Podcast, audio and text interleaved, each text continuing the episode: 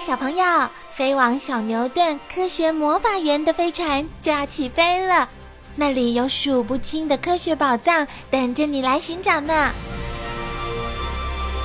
小朋友也可以请爸爸妈妈下载小牛顿 APP，到手机或平板上看好多有趣的动画电影哦。好了，小朋友，快快系上安全带，开始我们的奇幻之旅吧！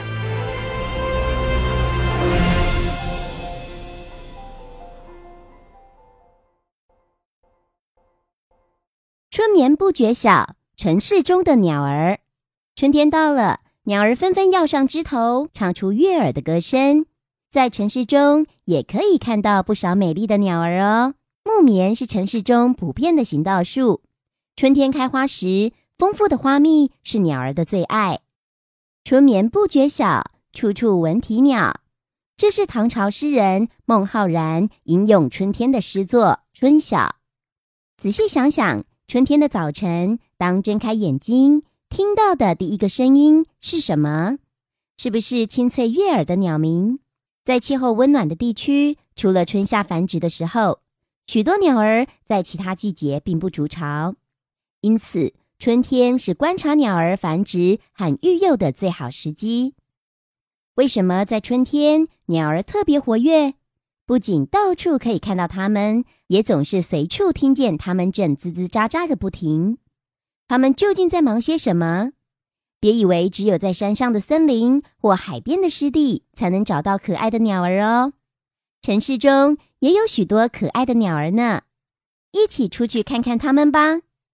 麻雀主要分布在中国大陆华中、华南地区，它是所有鸟类中数量最多的。春光无限好，春天气候温暖，食物充足，是繁殖后代的大好时间。春暖花开的季节，住家及学校附近常有家燕匆匆低飞，急着回到屋檐下的巢中喂哺幼儿。春天是一年当中最舒服的季节，熬过冬天的萧条，植物在此时开枝散叶，并绽出富含花粉和花蜜的花朵。植物的生长提供了鸟儿充足的食物和筑巢地点，昆虫也特别活跃。鸟儿趁此大好时光，纷纷筑巢求偶。我们听见的鸟鸣声，就是鸟儿求婚的歌声。一些鸟儿在春天的鸣叫声，也和其他季节不太一样哦。城市难得的绿地中，可以看到鸟儿悠闲的聚集。城市不比森林或湿地。有丰富的昆虫和植物，因此城市中的鸟儿不论种类或数量都比野外来的少。不过，还是有适应力强、可以在城市中定居的鸟儿，例如有都市三宝之称的麻雀、白头翁和绿袖眼，以及每年春天定期报道的候鸟，比如喜欢在屋檐下筑巢的家燕。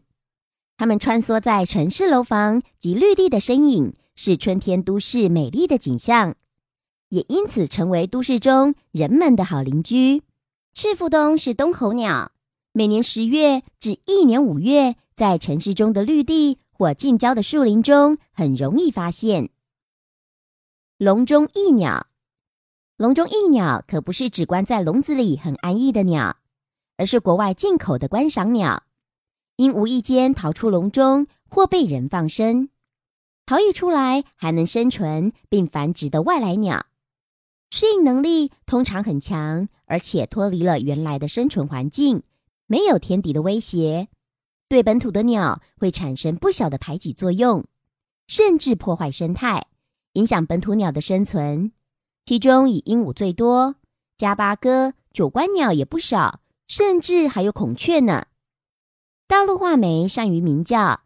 与数量稀少的台湾原生画眉杂交，使台湾原生画眉的特性逐渐丧失，成为濒临绝种的鸟类。超强适应力，食性广泛是适应力的指标。都市中常见的麻雀和白头翁、乌头翁便拥有这样的特色。全世界的麻雀约有十五种，最主要的种类是家雀。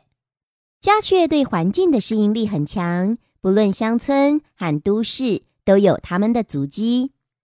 虽然它们最爱的食物是农村秋收的稻谷，但在没有谷子着实的季节，鸣铃、么银鸣、了银铃、毛虫、萌、么嗯萌、蚯蚓、蜘蛛等，它们也很喜欢吃。麻雀以禾本科植物的种子为食。每年的三到七月是麻雀的繁殖期。麻雀夫妇用干草、枯叶加上自己的羽毛，在人们住家的屋檐下筑巢。除了屋檐，麻雀也会把巢筑在墙壁裂隙，甚至热水器上方的空间。麻雀喜欢在沙堆玩泥沙、水边戏水或做日光浴，以清除身上的细菌与污垢。乌头翁和白头翁也是城市常见的鸟儿。在华南地区，白头翁是仅次于麻雀的第二大族群鸟类，但对有些地区的居民来说，乌头翁才是活跃在住家附近的鸟儿。近年来，随着交通发展及山区开垦，白头翁和乌头翁的生存领域逐渐融合，还产生许多俗称花头翁的杂交种。白头翁广泛分布于华南地区，是都市公园常见的鸟类。绿袖眼有着小巧可爱的身形，黄绿色的羽色，以及醒目显著的白眼眶，动作活泼灵巧，叫声为“啾啾”的短音。鸟儿也反刍，鸠鸽科的鸟儿善于长途飞翔。人们在五千年前开始驯养的家鸽，是传送书信的好帮手。